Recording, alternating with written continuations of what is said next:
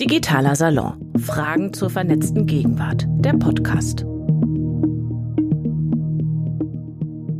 Unser Thema heute, ihr habt es gehört, Ackerbau und Viehzucht. Ähm, vielleicht gar nicht so neu, vielleicht doch, zumindest Technik im Stall gab es schon immer oder zumindest sehr, sehr lange. Und auf dem Feld und jetzt kommen digitale Anwendungen dazu, eigentlich auch nicht erst seit gestern. Wir merken es vielleicht nur erst seit gestern. Der Melkroboter, der mir sagt, wie viel Milch die Bella gegeben hat, wie der Fettgehalt darin ist und wie es ihr ansonsten geht. Die Drohne, die Philipp gerade angesprochen hat, äh, der Sensor, die mir sagen, wie mein Boden eigentlich beschaffen ist, wo Wasser fehlt oder wo Gelbrost mein Getreide plagt. All das kann ich jetzt auch digital erheben. Das sind smarte Anwendungen, so wird es ähm, gerne apostrophiert oder auch verkauft. In einer ansonsten, wir merken es ja manchmal auch eher doofen Welt. Ähm, ihr kriegt es in Berlin ganz gut mit. Es ist heiß, es ist viel zu heiß. Mai und April, ich glaube, das ist eine Meldung von gestern, waren die trockensten Monate seit Beginn der Wetteraufzeichnung in dieser Region. Das ist auch die Region, die den Klimawandel wohl am ehesten abkriegen wird. In unseren ansonsten gebenedeiten Landstrichen. Es gibt Regionen in der Welt, da sieht das ganz anders aus. Es gibt eine Menge Phänomene, die sind gekommen, um zu bleiben. Hitze, Starkregen, Unwetter, Stürme. Und wie smart nun diese Anwendungen sind, mit denen ich punktgenau arbeiten kann, wie smart die vielleicht auch sein könnten und wie doof die Nebenwirkungen oder Risiken sind oder sein könnten. Und ähm, Philipp hatte das auch schon angesprochen, was wir als Verbraucherinnen dafür eine Rolle spielen, will ich mit drei Fachleuten besprechen aber Tusch auch mit euch, denn für euch ist dieser Stuhl dort vorgesehen. Also schaltet euch äh, gerne ein in die Diskussion, so ihr irgendetwas esst, so tagsüber außer Astro äh, Astronautennahrung, also Fleisch oder Pflanzen, seid ihr, glaube ich, qualifiziert mitzureden. Nehmt euch also gerne ähm, das Mikro und nehmt Platz und äh, stellt eure Fragen. Zudem sitzt ihr dann neben Miro Wilm. Der arbeitet äh, fester an der Digitalisierung der Landwirtschaft. Er ist allerdings studierter Betriebswirt, also mhm. kommt jetzt nicht irgendwie von der Scholle und hat mit einem Kollegen Trecker.com gegründet, wo ich mich schon gewundert habe, dass so ein Wahnsinns-Domainname überhaupt noch zu haben war vor, glaube ich, inzwischen sechs Jahren. Großes Glück für euch. Die Software soll Landwirten dabei helfen, Überblick über die Bewirtschaftung und über die Erträge ihrer Äcker zu bewahren, schräg, schräg zu bekommen. Thomas Kiesel ist Landwirt, bewirtschaftet seinen Hof in Wusterhausen an der Dosse in der Ostprignitz, ist also heute für uns hergetuckert und ist im Vorstand des Bauernbundes Brandenburg, dessen Motto lautet christlich, konservativ, heimatverbunden. Könnte sein, dass das ganz schön gut zu unserem Thema passt, vielleicht auch nicht. Klären wir. Und Thomas setzt auf die Erfahrung der Bauern im, ja, im Widerspruch oder im Gegensatz zur Digitalisierung seiner Zunft, die er kritisch sieht. Cornelia Welzin ist da, die hat sich erst zur Schiffsmechanikerin ausbilden lassen, dann ist sie äh, auf ein anderes Element gewechselt, aufs Land, hat ein Studium Landmaschinentechnik draufgesattelt, dann ein Zusatzstudium Maschinenbau. Jetzt ist sie Professorin am Leibniz-Institut für Agrartechnik und Bioökonomie in Potsdam und tüftelt dort an genau solchen Sensoren und Drohnen, wie wir sie hier jetzt schon angesprochen haben, weil sie meint, mit Boden und mit, dem, mit den Ressourcen lässt sich noch sehr viel besser oder präziser präziser umgehen, als wir das bisher tun. Cornelia, vielleicht erklärst du es mal an einem Beispiel. Ähm, ich habe dich ja schon mal besucht in deiner Montagehalle. Da habt ihr so einen großen Anhänger stehen, den habt ihr konstruiert. Der führt an so Auslegern äh, Sensoren über den Acker. Was finden die raus für mich als Bäuerin? Ja, genau. Das ist unsere Multi-Bodensensor-Plattform. Das ist ein Gerät, was wir natürlich für die Wissenschaft entwickelt haben und jetzt nicht für den praktischen Landwirt, dass der das an jeden an jedem Flug hinten dranhängt. Aber äh, wir haben da mehrere verschiedene Sensorsysteme, unter anderem die ähm, elektrische Leitfähigkeit des Bodens mhm. oder den Widerstand des Bodens. Und daraus kann man jetzt nicht direkt eine Qualität ableiten, aber man kann das korrelieren sehr gut mit der Bodenfeuchte, mit der Bodenart. Ähm, Nachteil ist, dass man nicht einen Parameter, den man zur Bewirtschaftung braucht, direkt messen kann, sondern dass das immer von mehreren Parametern auf einmal abhängt. Mhm. Mhm. Und deswegen haben wir jetzt auf unserer Forschungsplattform mehrere Sensoren parallel geschaltet. Wir haben also auch noch ein Nahinfrarotspektrometer, was also eine optische Reflektanz des Bodens misst, wo man sehr gut die organische Masse dann äh, ableiten kann. Und aber auch das ist wieder nicht nur ein Wert, den man dann direkt misst, sondern auch verschiedene. Und in der Fusion von den mehreren Informationen, da hoffen wir dann wiederum die einzelnen Werte dann ableiten zu mhm. können. Das hast du gerade schon gesagt, dieses Ding ist gar nicht für mich als Bäuerin gedacht, sondern für euch als Wissenschaftler. Aber dennoch, wenn ich es als Bäuerin hinten an meinen Trecker dran schrauben würde und damit über mein Feld fahre, was erfahre ich, was ich mit meiner Erfahrung, die ich das jahrzehntelang mache, den Hof vielleicht von meinen Eltern übernommen habe, was ich nicht schon längst weiß? Ja, also was man damit wirklich messen kann äh, und ähm, wahrscheinlich etwas präziser als jeder Landwirt oder jede Bäuerin das direkt selber äh, in, im Erfahrungsschatz hat, ist vor allen Dingen die Heterogenität des Bodens. Und das kann sehr stark, auch sehr kleinräumig, also sprich auch im Bereich von wenigen Metern, sich ändern. Und dann hat man eben solche ja, Karten der Heterogenität oder der unterschiedlichen Merkmale im Boden. Ähm, und Aber dann das weiß ich nicht schon selber. Da ist eine feuchte Ecke, da gedeiht das ganz gut, da kann ich mir das Düngen sparen, bringt eh nichts. Weiß ich das nicht schon? Ja, natürlich. Genau das weiß jeder Landwirt, der seine Scholle gut kennt, natürlich selber. Jetzt gibt es zwei Sachen, wenn ich, wenn ich äh, mechanisieren möchte, also mhm. sprich dass eventuell auch die Maschine autonom fährt und ich die Zeit dann vielleicht im Stall zubringen kann oder mit was anderem machen äh, zubringen kann. Dann muss es natürlich die Maschine auch selber wissen. Das mhm. ist das eine. Und das andere ist, dass wir natürlich wirklich mehr präzise Informationen wirklich von dem Stück Boden dann auch ähm, erheben können, mhm. als sie der Landwirt weiß, weil äh, man, man sieht ja, Ansonsten immer auch wieder die Mischung aus ganz vielen Parametern, die zusammenspielen. Und es ist aber absolut unabdingbar, dass man das am Schluss zusammenführt. Also mhm. die Technik ist ja kein Selbstzweck. Wir machen ja nicht eine Technik nur, um, um weil es so schön ist und weil wir so gerne äh, noch mehr Sensordaten irgendwie vom Feld er erheben wollen, sondern wir müssen das, was wir da messen, natürlich mit der Information von den Landwirten mhm. zusammenbringen, um das gemeinsam dann noch weiterzubringen. Also quasi da auch das zu untermauern. Was sieht man denn da? Warum kommt es denn dazu? Und wenn ich proaktiv, also sprich fürs nächste Jahr, ähm, dann schon da wieder was anders machen will, dann ist es immer besser, wenn ich genau weiß, warum es dazu gekommen ist, weil dann kann ich meine Entscheidung auch etwas präziser abwägen. Also an, zu dieser Schnittstellenfrage, wie bringe ich das an den Landwirt, kommen wir noch. Hm, Wäre das was für dich, Thomas, was Cornelia da in ihrer Montagehalle rumstehen hat, dieser Sensor, ich sag's jetzt mal Flug, der ist äh, kein Flug, ist ein, ein, Schiff. Bei mir auf dem Betrieb haben wir es gemacht. Ist ein was? Ein Schiff? Na, wie so ein, so ein kleines hm. Holzschiff fällt mir nur dazu ein, weil okay. sie studiert hat.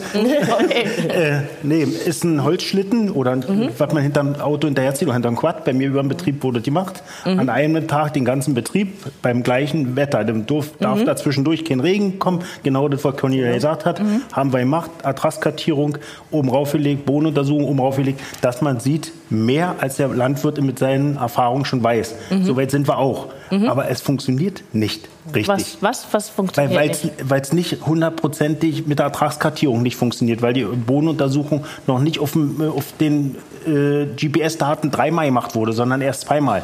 Äh, man muss ja dann länger, jetzt weiß ich nicht, 10 Jahre, 15 Jahre, das einfließen lassen, dass man mhm. sagt, wie genau kriege ich es nachher hin. Mhm. Das ist ein, ein Jahr hat man mehr Regen gehabt am eine Seite des Dorfes. An nächstes Jahr so wie dieses Jahr, da kommt irgendwann mal ein Schauer. Eine Seite kriegt fünf Liter, nächste Seite kriegt gar kein Liter. Also muss man wirklich Erfahrung sammeln. Für die nächste Generation sind es sicherlich sehr wichtige Daten, die man denen zur Verfügung stellt. Aber die Leitfähigkeit, wie unten im Forschungs-, am Leibniz-Institut gemacht wird, haben wir auf den Betrieb gezogen. Alle zwölf Meter ist über den Acker düst an einen Tag mit dem Quad vorne weg, das Schiff hinterher und dann hat er drüber gezogen und hat mir Karten, schöne bunte Karten hingelegt. Perfekt. Okay, und die schönen bunten Karten, sagst du, aber bringen dir noch gar nichts, weil äh, das ist sozusagen die erste, unterste Schicht des Datenberges. Da muss genau. noch mal ein, zwei Jahrzehnte ja. draufgekippt werden. Ja, das ist die Leitfähigkeit. Dann kommt die, welche Nährstoffe sind im Boden. Das macht die Bodenuntersuchung. Welcher Ertrag ist nötig. Das macht der Mähdröscher. Wie, wie viel muss ich aussehen? Das macht die Drillmaschine. Dann, wie kann ich düngen? Das macht der Düngerstreuer. Das sind ja mehrere Sachen, die zusammenfließen müssen. Aber da sind wir eigentlich noch, ich möchte sagen, am Anfang. Okay, das heißt, diese bunte Karte hast du jetzt einen Rahmen drum gemacht, die an die Wand gehängt nein, nein. und genießt sie als Kunstwerk, aber sie äh, bringt dir inhaltlich gar nichts. Doch, die wurde gemacht, dass die als Grundlage gilt. Mhm. Aber damit kann ich noch nicht weiterarbeiten, weil ich sage, ich brauche jetzt Erfahrung von den nächsten Jahren. Wie, wie viel darf ich da wirklich sehen? Muss ich äh, 40 Körner auf einen Quadratmeter sehen oder 45? Wie viel Pflanzen ernährt der Boden mir mhm. vernünftig? Mhm. Dass ich nicht Nährstoffüberschuss erzeuge oder äh, unterdünge. Dass er sagt, wie viel die Körner sollen ja auch wachsen. Ich kann ja nicht sagen, die Pflanze wächst gut, auf immer reicht für die Körner nachher der Nährstoff nicht das mehr. Das heißt, du würdest diese Art von Untersuchung tatsächlich auch, um den Erfahrungsschatz oder den Datenberg weiter äh, anzuhäufen, auch weitermachen, weil du langfristig schon den Nutzen und den ja, Sinn darum habe ich es mal gemacht. Vor weiß ich, fünf Jahren haben wir die Leitfähigkeit äh, über den Betrieb gezogen, haben uns die Karten schön in Ruhe angeguckt, haben gesagt, Mensch, äh, bei bestimmten Sachen war ich einverstanden, wo ich gesagt Mensch, ja, das ist ein nasses Loch, das ist eine trockene Ecke. Bei anderen Sachen war ich erstaunt, wie der Boden unten, weil ich weiß jetzt nicht wie, ich glaube 60, 80 Zentimeter tief, die Leitfähigkeit. Da müsste jetzt mhm. Cornelia weitergehen. Weiß ich, da stecke ich in der Materie nicht drin. Aber zumindest habe ich gesagt, wir legen die Karte zumindest als erstes mal auf dem Schirm. Mhm. Und als zweites kam die Bodenuntersuchung und als drittes kam der Ertrag, oder der Ertrag vom Mähdroscher, da sagt, wir packen die oben rauf. Und dann ist hm. Trecker.com irgendwo dran, aber da äh, das sind, das sind, äh, sicherlich können wir hier viel diskutieren darüber, was man machen kann und will. Aber was ist denn das, was du noch machen willst oder was du schon machst auf deinem Hof? Hoffen, dass die Software äh, mich nicht immer im Stich lässt, wie in den letzten Jahren öfter vorgekommen ist. Welche? Trecker.com? Auch. Oder welche? Wenn wir beim Trecker.com anfangen, sicherlich ganz einfach. Ich hatte drei Monate Trecker.com auf dem Betrieb und Trecker.com hat es nicht geschafft, meinen Betrieb dahin zu stellen, wo er, wo er existiert. Äh, ein Kollege in Santa Maria, hm? ja, da habe ich gesagt, war schon erstaunt, als er mir angerufen hat, hier ist Santa Maria. Ich gesagt, Mensch, das ist eigentlich was anderes.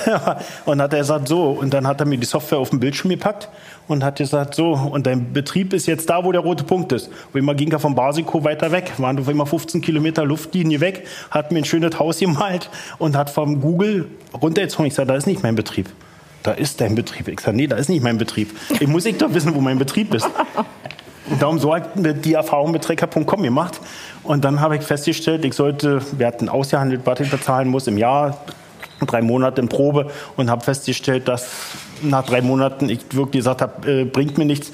Ich ärgere mich nur darüber. Okay, bevor du gleich dazu kommst, einen unzufriedenen Kunden zu beruhigen und hier einen guten Customer Support hinzulegen, Miro, würde ich dich aber gern erst mal fragen, ja. du selbst bezeichnest dich, habe ich im Interview gelesen, als Stadtkind. Was hat dich auf den Acker verschlagen?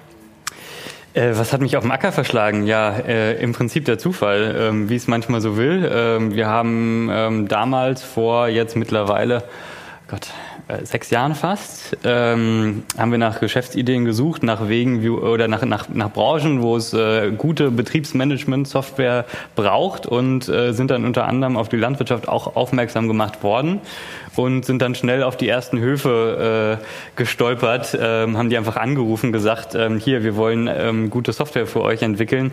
Ist das was, wo ihr Interesse habt? Und dann haben tatsächlich viele Ja gesagt. Also äh, lasst uns mal zusammensetzen. Und äh, wir sind dann zu diesen Betrieben hingefahren, haben uns das angeschaut. Tatsächlich äh, damals äh, mitten in der Maisernte im Herbst, wo wirklich ja, ähm, du weißt es noch wesentlich besser, ja, wirklich die Fetzen fliegen. Ähm, und dementsprechend ähm, stürmisch äh, ist aber dann auch das Vorgehen in den Betrieben. Alles voller Zettel, so muss man sich das vorstellen. Und ähm, tatsächlich ist so die Aufarbeitungszeit, bis dann wirklich Klarheit darüber besteht, was ist da alles passiert, ähm, doch äh, etwas länger, als man sich das manchmal wünscht und demzufolge auch, ja, ähm, was die Gedächtnisleistung Leistung dann noch so hergibt, auch äh, nicht mehr nicht mehr ganz das, was es sein sollte. Und ähm, damals haben wir uns gesagt, naja, mit moderner Software geht das bedeutend besser.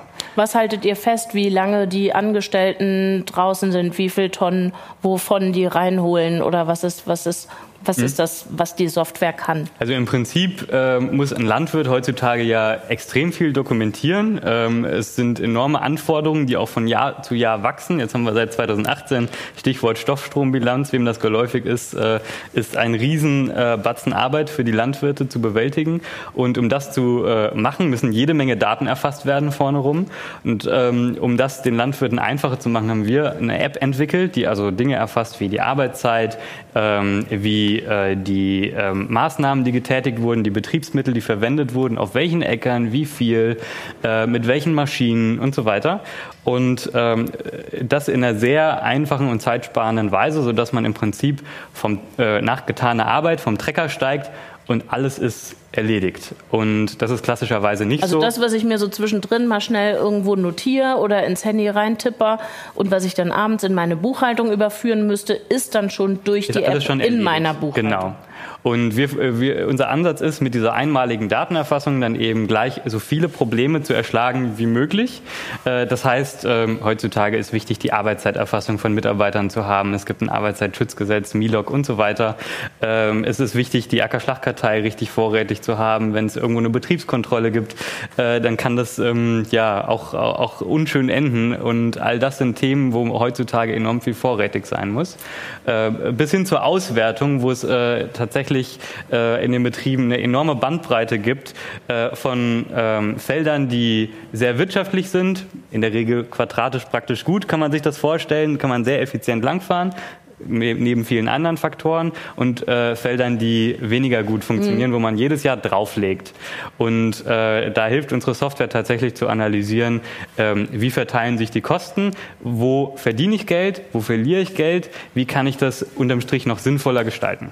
Jetzt sagt äh, Goldman Sachs, äh, Sie sehen für den Bereich Digitaltechnologien der Landwirtschaft, das ist natürlich eine Riesenüberschrift, ihr seid ein Teil davon, sehen Sie ein Umsatzpotenzial von 200 140 Milliarden Dollar. Das klingt wirklich nach Goldgräberstimmung. War es das dann auch, was euch auf den Acker gelockt hat? Oh, äh, hier geht demnächst die Luzi ab? Das war damals noch äh, alles nicht der Fall. Also ähm, wir gehören rückblickend tatsächlich so zu den Pionieren, die äh, damals angefangen haben, irgendwann ähm, 2012 rum. Und äh, heute ist das ein Riesenbereich geworden. Heute nennt man das AgTech, Agriculture Technology, äh, der in den tatsächlich enorm, äh, enorme Investmentsummen fließen. Und das hätten wir damals äh, so nicht kommen sehen, mhm. definitiv nicht. Hm, jetzt war ich ganz überrascht, Thomas, weil du ja gesagt hast, du hast alles Mögliche ausprobiert. Als ich mich vorbereitet habe auf heute Abend, dachte ich, super, wir haben eine schön polarisierende Diskussion, weil du sagst, äh, alles Sheet brauche ich nicht. Aber ist ja gar nicht der Fall. Du probierst ja alles Mögliche aus. Ja, man probiert es aus. Aber das ist wie im Restaurant, man geht hin und bestellt sich was und isst es nie wieder. okay. Und gibt es denn irgendein Menü oder irgendeine Anwendung, irgendeinen Service, wo du dachtest, ja, äh, da bleibe ich da. Äh, ja, und äh, ich, ich, meine jetzt im digitalen Bereich, so. jenseits der bäuerlichen Kosten. Ähm, irgendwas, wo du sagst, da bleibe ich bei oder hat mich überzeugt, macht meine Arbeit leichter, äh, hilft mir zu mehr Ertrag. Ja, ähm, gibt es, ich wollte jetzt nur auf dein Gespräch, man muss trotzdem das eingeben. Ich kann nicht sagen, ich fahre auf den Acker und mein Handy weiß, was genau. ich mache. Ich muss schon eingeben, Flügen, ich muss eingeben, Düngen, muss eingeben, welche Tonnage. Der nimmt mhm. sie zwar vom, äh, vom äh, Düngerstreuer auch, aber die Dokumentation, und darum habe ich gesagt, schaffe ich in meiner äh, Zeit etwas effektiver, als wenn mhm. ich das eingebe. So bin ich die mhm. über die drei Monate nicht mehr gestolpert. Mhm. Und äh, man muss das sehen. Große Lohnunternehmen nutzen das sehr gut und äh, dafür ist die Software sicherlich hervorragend. Aber für meinen kleinen Betrieb ist die Software von Trecker.com erstmal noch nicht das, auf was ich setzen möchte. Mhm. Auf Worauf die Technik, ja, wollte ich jetzt kommen. Auf die Technik äh, nach RTK zu fahren. Das heißt, auf zwei, drei Zentimeter genau die Spur lang hoch, wenn ich ihm das eingebe. Mhm habe ich auch probiert, habe die Technik zurückgeben wollen. Hab, die haben, Klaas hat dann gesagt, nee, du kriegst das Geld zurück, die Technik behältst du. Habe zwei Jahre probiert. Dann haben sie mir die, hatten wir draußen gerade, die amerikanischen Satelliten, die GPS-Satelliten, haben sie mir freigeschalten. Dann kam der Krieg dazwischen. Also um das kurz zu erklären, da geht es darum, den Mähdrescher beispielsweise. Ja, nur den Traktor. Der Mähdrescher fährt, okay. fährt auf 10 cm. Exakt auf Spur zu halten, um, um ja nicht ähm, Land brach liegen zu lassen oder doppelt zu Nee, bearbeiten. dass ich nicht lenken muss. Mhm. Dass ich nicht lenken muss. Ich habe eine 6 Meter Drillmaschine und die 6 Meter Drillmaschine ist mit so ausgerüstet, dass sie auf 6 Meter äh, Körner legt ja. zum Drillen. Danach wieder 6 Meter. Wenn ich selber fahre, habe ich die auf 5,90 gestellt, weil ich sage, ich habe ja mal einen Schlenker drin, muss ja mal ein Handy, mhm. muss ja mal mich irgendwas mit anderen befassen, auch wenn ich nach links und rechts gucke. Die Lenksystem funktioniert, dass sie auf 6 Meter fahren. Äh, man kriegt den Boden besser bewirtschaftet damit. Mhm. Habe ich genommen, hat gut funktioniert. Dann kam der Krieg, GPS-Satelliten haben nicht mehr funktioniert, weil Amerika die braucht im Krieg, haben sie mir die russischen Satelliten freigeschalten Und danach habe ich dann endlich bezahlt, weil dann der Traktor wirklich ein Jahr ohne Probleme gefahren ist. Mhm. Weil vorher, man fährt so einen 1000 Meter Schlag lang und man denkt, man hat Zeit äh, zu telefonieren oder was anderes zu machen oder das einzugeben, was man gerade macht. Äh, auf einmal pfeift er ab. Man fährt mit einem Mähdröscher äh, nebenher. Funktioniert ja auch, dass man zwei Techniken nebeneinander laufen lassen kann. Auf immer fahren die Bäder zusammen. Ähm, man muss dann eingreifen und dann muss man sofort eingreifen und nicht auf dem Handy gucken, was man auf dem Straßenverkehr öfter macht. So, das heißt, du würdest sagen, da gibt es ein paar Sachen, die in Ansätzen irgendwie ganz gut sind, aber für dich ist noch nicht viel Brauchbares dabei. Doch, äh, Lenksystem ist bei, okay. Ertragskartierung ist bei, äh, na, Bodenproben ziehen. Mhm. Also Grundlage für die Düngung, die ist bei. Düngerstreu funktioniert eigentlich, habe ich aber abgeschalten, habe ich meinen Button gedrückt mit der Hand, weil nicht funktioniert hat. Der hat manchmal nicht gestreut, obwohl er streuen sollte. Musste ich nochmal eine Runde drehen und musste ihm sagen, jetzt fährst du doch hier nochmal lang. Und würdest du sagen, das, was du jetzt an technischer Ausstattung äh, hast, reicht dir?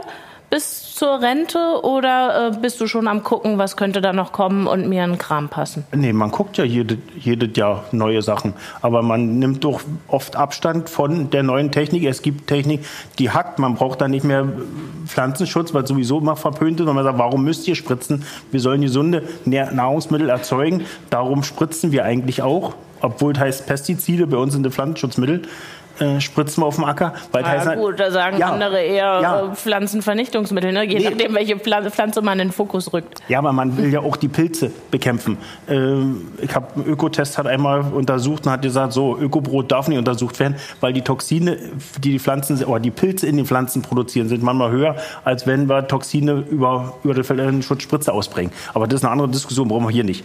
Äh, genau. Äh, ja.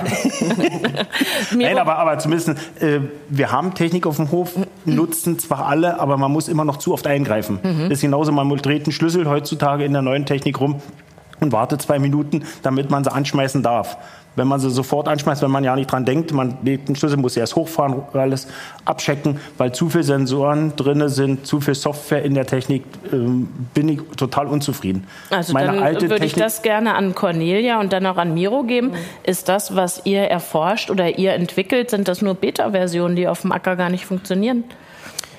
Also das Schöne an der Forschung ist ja, dass es noch nicht funktionieren muss, weil wir ja erstmal forschen. Aber nein, äh, es ist ganz klar und das ähm, denke ich, habe auch genug Erfahrung aus, aus der Praxis raus, um das bestätigen zu können, dass das wirklich auch so ist. Äh, aus einer ganz anderen Ecke mal ein schönes Beispiel. An der TU Berlin haben wir ein elektronisches Schließsystem und wenn ich da den Schlüssel einstecke, muss ich erst eine, äh, eine Gedenkminute einlegen für das elektronische Schließsystem und dann darf ich den Schlüssel umdrehen, weil sonst sperrt er nämlich, weil er noch noch nicht erkannt mhm. wurde. Mhm. Und genauso ist es auf den Landmaschinen auch. Ich drehe den Schlüssel um, dann müssen alle Computer hochfahren, weil er ist inzwischen gespickt voll mit Computern, also Mikrocontrollern, aber im, unterm, unterm Strich sind es alles Computer.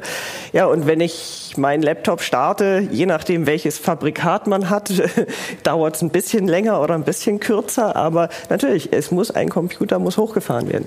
Ich kann also nicht mehr äh, den Schlüssel umdrehen und losrennen. Und ich kann auch nicht mehr mit dem Hammer und mit dem Schweißbrenner meine Landmaschine reparieren. Das geht einfach nicht mehr. Wenn ich die Elektronik benutzen möchte, was ja digitale Technik nun mal ist, äh, dann muss ich damit umgehen und auch die Gedenkminute sozusagen mit einlegen. Das es wird alles schneller, aber in dem Maße, wie es schneller wird, bauen wir auch mehr Elektronik wiederum ein und noch mehr Computer.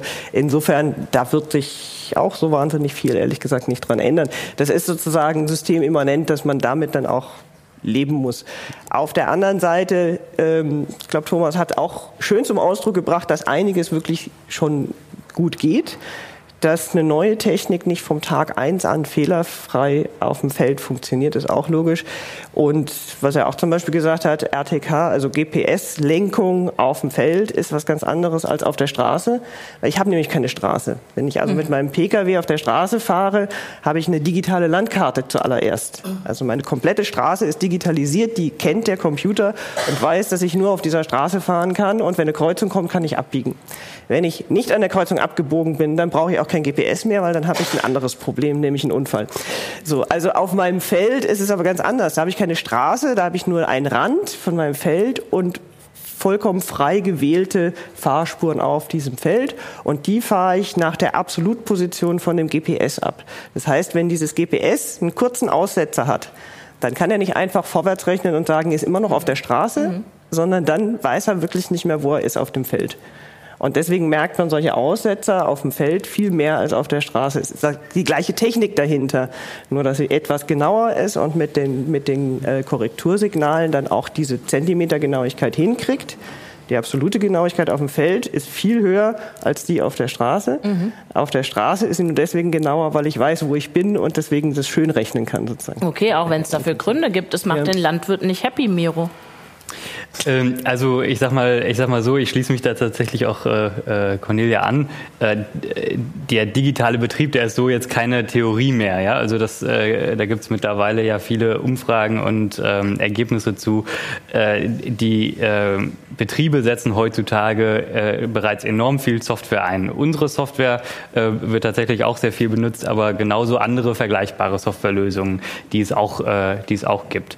Und ähm, das hat vor allem äh, zwei Perspektiven. Also der Grund, warum diese Softwarelösungen eingesetzt werden, heutzutage sind ähm, erstmal die kurzfristigen Nutzen, die man dazu hat, in aller Regel allem voran deutlichen Zeitgewinn, dass man eben ähm, viel mehr Zeit für anderes hat. Gerade in, in den Stoßzeiten ist es so, dass oft äh, einfach die Arbeit enorm über eine Hand nimmt und man auch über die Maße hinaus, was eigentlich sinnvoll wäre, dann doch äh, hinausstechen muss, äh, wie es in der Praxis dann so ist. Auf der anderen Seite gibt es aber den langfristigen Nutzen. Und das ist auch was, was wir vorhin nämlich gerade mal angerissen hatten. Was können wir eigentlich mit diesen Daten und Informationen, die wir da gewinnen, perspektivisch auch anstellen? Und ähm, ich habe mal von einem ähm, Betrieb gehört den schönen Spruch, ein Landwirt hat äh, in seinem Leben vielleicht ungefähr 30 Schuss. Ja, also äh, 30 Ernten, die er einfährt. Und wenn man so will, 30 äh, Testergebnisse, nämlich äh, Input und Output. Und das, äh, Themen wie Erntestrategie, wie äh, Wetter, äh, wie ähm, Nährstoffe in den Böden ähm, und so weiter äh, führen zu einem bestimmten Output. Und weil das so enorm viele Faktoren sind, die da eine Rolle spielen, ist es einfach äh, praktisch ähm, ja, nahezu unmöglich, wirklich zu, äh, einfach nur mit Geistesverstand zu sagen, welche Faktoren jetzt wirklich zu diesem Endergebnis geführt haben. Und nächstes Jahr ist das Wetter wieder anders. Da hat man eben ein Riesenproblem. ja? Äh, und äh, da helfen aber tatsächlich diese Daten, die jetzt von immer mehr Betrieben erhoben werden, um eben genau dieses Problem zu, zu lösen. Weil ähm, letztendlich. Äh, Kur kurz, kurzer Einschub. Nein, es helfen nicht die Daten, es hilft das Wissen, das wir aus den Daten gewinnen. Das Sprich möchte ich nur mal. Ja, Entschuldigung, Entschuldigung. Aber manchmal muss man so präzise sein. Ja, weil das. Die, die Daten sind natürlich die Grundlage davon. Die Daten genau, sind die Grundlage, aber das, es darf auch wieder nicht zum Selbstzweck werden, dass wir Daten erheben, sondern wir müssen da wirklich Wozu, das agronomische ja. Wissen daraus ableiten. Genau. Und das, das ist der Knackpunkt. Und vielleicht nur, um meinen Gedanken dabei zu Ende zu führen, äh, ist es natürlich auch so, dass es ähm, äh, jede Region irgendwo ein, äh, einzelne Faktoren hat, die in dieser Region anders sind im Vergleich zu allen anderen. Und das ist tatsächlich äh, regional bis lokal. Und äh, dennoch hatten, haben wir dadurch die Möglichkeit, ähm, dass wir eben sehr viele Betriebe haben in Deutschland, aber auch weltweit, die am Ende so eine Software einsetzen, die Möglichkeit, diese Daten zu kombinieren und äh, Vergleichsbetriebe zu finden, wo eben diese Faktoren dann doch äh, sehr ähnlich sind. Und dann wirklich auf einer wesentlich größeren Datenmenge zu sehr zuverlässigen Ergebnissen kommen. Ähm, mit Sicherheit auch heute noch nicht ganz, wie man sich, äh, ja, wie man das in der Praxis brauchen kann. Aber perspektivisch ist äh, diese, ähm, diese Ansammlung an Daten eben so gut, äh, dass diese Faktoren da wesentlich besser auch, in das Ergebnis Da möchte ich auch tatsächlich den Fuß in die Tür stellen und dann gleich, äh, jeder zweite digitale Salon kommt unweigerlich zu dem Moment, wo es um die Daten geht.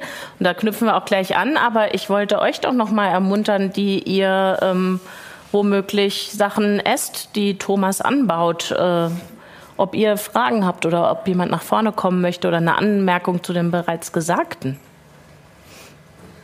Das wäre jetzt euer Moment. Möchtest du kommen oder möchtest du aus dem, aus dem Dunkeln des Raumes reinrufen? Ich fühle mich gerade okay, deswegen frage ich auch so dezent. Dann Moment, du bekommst ein Mikro, damit äh, das auch gut hörbar ist. Ja, vielen Und Dank. dann sag doch vielleicht kurz, aus welcher Ecke, aus welcher Perspektive du kommst mit deiner Ja, Frage. äh, ich bin Pascal. Ich forsche zu digitalen Geschäftsmodellen aus einer soziologischen Perspektive und äh, habe gerade erstmal ganz allgemein die Frage, wie groß dein Betrieb ist und was du alles anbaust. Und dann würde mich interessieren, weil ich auch Neuling bin, ähm, ja, inwiefern Landwirte in Deutschland incentiviert werden, neue Technologie zu nutzen und welche Förderungsmöglichkeiten es da gibt. Äh, weil das klingt gerade für mich ähm, ja, ich bin erstmal überrascht, dass du viele neue Dinge ausprobierst und wenn die eben aus dem freien Markt kommen, dann muss man ja auch ständig investieren und man hat einen finanziellen Aufwand und man weiß gerade nicht in der Frühphase, was bei rumkommt. Und da würde ich gerne mehr darüber auch kurz erfahren. Okay, was äh, baust du an? Auf welcher Fläche? Und wo kommen die Knete her? Und wo lasse ich die? Genau. genau, so war's. Äh, nein, ich habe ähm, vor 27 Jahren haben wir angefangen, einen Betrieb zu gründen äh, im Nördleben Brandenburg. Bewirtschafte jetzt mit einem Angestellten 400 Hektar. Hauptsächlich Ackerbau, machen ein paar Mutterkühe, haben noch ein paar Hühner, ein paar Schweine, äh, Eigenbedarf eigentlich nur und ein paar Bienen. Also mh, für Hobbys ist so genug gesorgt und äh, weil man auch genug kennt und auf dem Dorf ist es so, Mensch, hast mal zehn Eier oder hast mal ein Glas Honig, geht dann auch und dadurch äh, muss ich sagen, äh, geht da auch gehört ein Bauernhof irgendwo mit hin. Ist kein industrialisierter Bauernhof. Ähm, wir arbeiten noch auf die herkömmliche Weise, also nicht öko. Und anbauen tue ich Gerste, Roggen, Weizen, Raps, Erbsen. Dieses Jahr zum ersten Mal Buchweizen für Nahrungszwecke. Ähm, dies Jahr auch zum ersten Mal seit 20 Jahren 10 Hektar Mais, weil wir im Herbst nicht rübergekommen sind, weil es zu nass war. Sonst bin ich eigentlich ein Maisgegner. Und da hört es eigentlich schon mit dem, ja, mal ein Nischenprodukt, wenn jemand Vermehrung haben will. Bisschen Deutsch-Weidegras ich eine Vermehrung, dass ihr den äh, Tiergartenmischung hier bekommt in Berlin. Ähm, also Gra Grasdarm herstellen. Mhm. und das Geld für äh, Innovationen und Neuanschaffungen musst du selbst erwirtschaften oder gibt es Ja. EU-Pötte, Bundespötte, Nein. wo man ranlangen Nein, kann? äh, es gibt äh, die sogenannten Subventionen, die jeder Landwirt auf Hektar bekommt, auf jeden Hektar eine Subvention. Da sind wir vom Bauernbund seit ähm, gefühlten 20 Jahren, wenn nicht sogar schon länger, dagegen, dass wir gesagt haben, Fördermittel tun keinem gut. Jeder muss alleine wirtschaften. Wir würden die sofort durchstreichen lassen. Oder zumindest also wir sagen, gut, die kleinen Betriebe, 10, 20, 50 Hektar, wenn einer noch irgendwo was machen soll, ein bisschen eine Förderung bekommen. Aber die ganzen Großen sollten eigentlich gestrichen werden. Und mein Betrieb gehört eigentlich schon fast zu den Großen, dass wir gesagt haben, da könnten wir auch schon streichen. Äh, würde ich auch da befürworten. Also das Geld müssen wir erwirtschaften mit dem Ertrag. Und da kommen wir auf die 30 Schuss. Ich habe die 25 Schuss schon hinter mir. äh, jedes Jahr anders. Das Wetter war noch nie, nie gleich. Ich habe sehr gute Jahre durch. Ich habe mh, schon, ich will jetzt nicht sagen ganz schlechte Jahre, aber zumindest auch schon ein ganz schlechtes Jahr dabei gehabt, wo wir gesagt haben, ach du Schiete, da hat es dann auch im Mai, Juni gar nicht geregnet. Und dann haben wir angefangen, Ende Juni zu ernten und waren Mitte August, äh, nee, Mitte, war Ende Juli fertig. Also in vier Wochen alles durch. Und dann war der Acker, sah aus wie Wüste konnte man nicht ernten und darum sage ich mal, was ist Output, was ist Input? Äh, wir, unser Input ist Saatgut, äh, Dünger, Output ist die Ernte. Und das muss bei uns funktionieren. Und ich kann nur nachher wieder investieren, wenn eine vernünftige Ernte da ist. Und die Gelder, die wir investieren, müssen wir vorher erwirtschaftet haben. Und das sind die Spielereien. Leitfähigkeit war eine Spielerei. Äh, erste Bodenuntersuchung auch, ich gesagt, ich will mal sehen, was los ist. Ich will mal den, äh, eigentlich die Blackbox mal auseinanderpflücken. Weil, So habe ich eigentlich angefangen. Und das ist acht Jahre, neun Jahre her mit der Leitfähigkeit. Da war das mal so ein Hype und habe gesagt, so, dann müsst ihr an einem Tag aber den ganzen Betrieb durchfahren, dass ich es vergleichen kann. Ich kann die Karten, was manchmal gelb ist, auf grün äh, switchen, wie das so schön heißt, oder dann ist eine grüne, eine lila Fläche auf einmal. Aber zumindest muss an einem Tag der Betrieb durchgesetzt werden. Und der Betrieb ist eigentlich seit 10, 12 Jahren äh, gefestigt, wo wir gesagt haben, da kommen nicht viel Flächen zu. Die Flächen, die wir bewirtschaften, sind immer die gleichen. Also ich springe nicht von heute auf morgen äh, auf andere Flächen rum. Unsere Äcker bewirtschaften wir eigentlich nachhaltig, indem wir alles Stroh, was wir, äh, was aufwächst, auch auf dem Acker lassen. Sehr äh, bodenverbessernde Maßnahmen noch bringen, dass ich sage, ich fahre mal mit der Spritze rüber und Düngeelemente, die eigentlich nicht im Boden drin sind. Wenn man über sagt, Mensch, da Weizen braucht man ein bisschen Zink oder ein bisschen Kupfer, das sind Sachen, die machen wir auch. Das ist, das ist eigentlich der, mein Betrieb. Also okay, jetzt waren wir äh, vor deiner Frage stehen geblieben bei der Frage der Daten. Und das wäre natürlich. Ich würde vielleicht gern noch eine Sache ergänzen. Also, weil du hast es gerade auch wieder so schön gesagt. Mhm. Ähm, wie kommt das, dass Thomas jetzt hier in neue Technik investiert?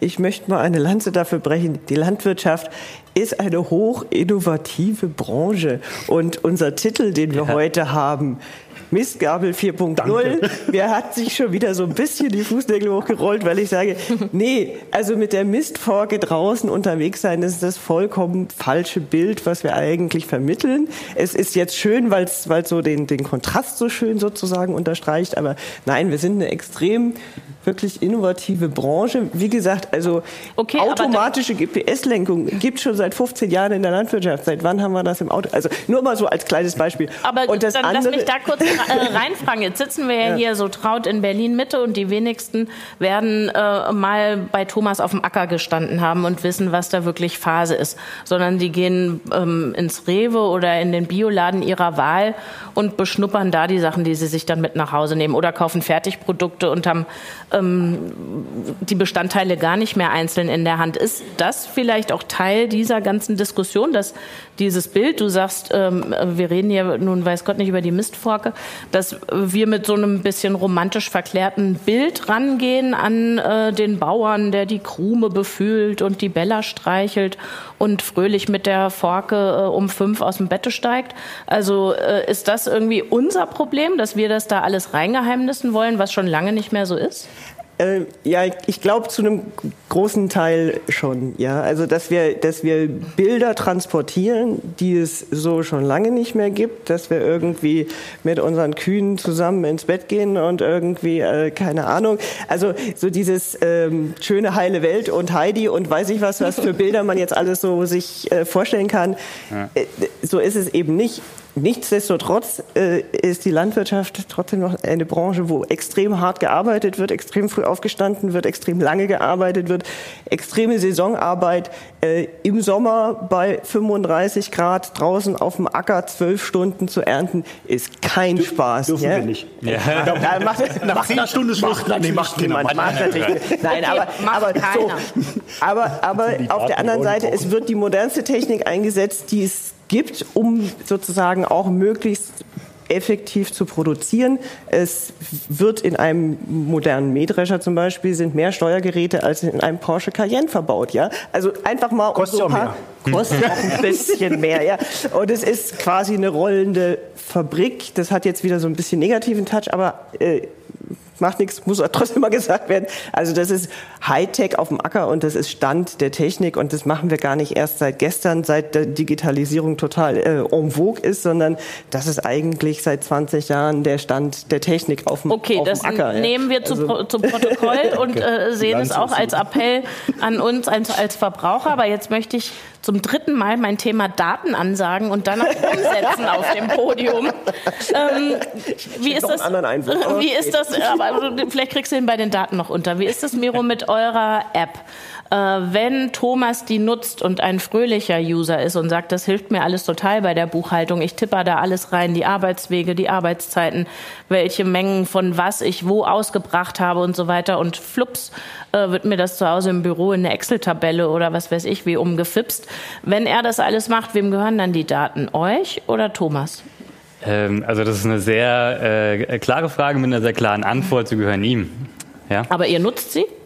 Ähm, wir nutzen sie äh, nicht in dem Sinne, dass wir uns die selber zunutze machen. Sondern? Ähm, was wir jetzt an manchen Teilen ähm, vorausgesetzt der, das Einverständnis des, ähm, des Landwirts, beziehungsweise dass der Landwirt sagt, ich möchte das äh, machen, ist, dass wir diese Daten beispielsweise auf anonymisierter Weise vergleichen und eine Art Benchmarking ermöglichen.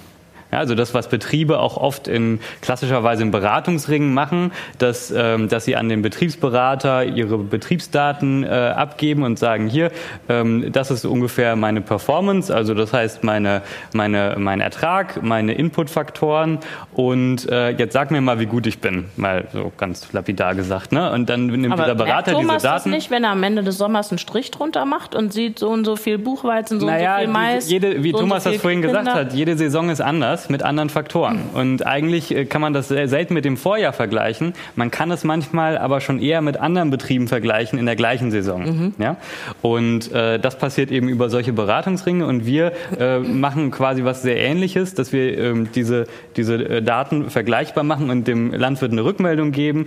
Ähm, naja, im Vergleich zu anderen Betrieben warst du, die, warst du jetzt da überdurchschnittlich gut. Hier warst du irgendwie unterm Durchschnitt, sodass der, der, der Landwirt so ein bisschen äh, sieht, wo vielleicht Handlungsbedarf besteht und ähm, wo das schon sehr gut funktioniert. Ist Ja. das nicht was, Cornelia, wo ihr auch ähm, noch weiter forschen müsstet oder euch überlegen müsstet, was passiert denn in den nächsten zwei, drei Schritten, wenn unsere Sachen ausgereift sind? Also ich habe mir diese Sensormaschine angeguckt, ich habe mir eine Drohne bei euch angeguckt.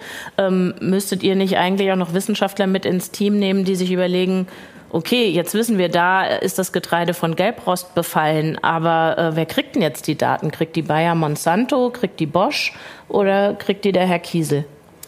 Ja, äh, das ist eine vollkommen richtige Frage und wir sind als Forschungsinstitut natürlich genau diejenigen, die das jetzt nicht an Bayer oder Monsanto weitergeben. Das will ich gar nicht Wir wollen im Gegenteil, sondern wir wollen ist das eine- nicht Teil der Forschung, sozusagen Nee. auch das Ende, also das komplett durchzudenken bis zu dem User auf, auf dem Acker hin? Ja, ja, ja, auf jeden, auf jeden Fall. Also äh, da wollte ich drauf hinaus.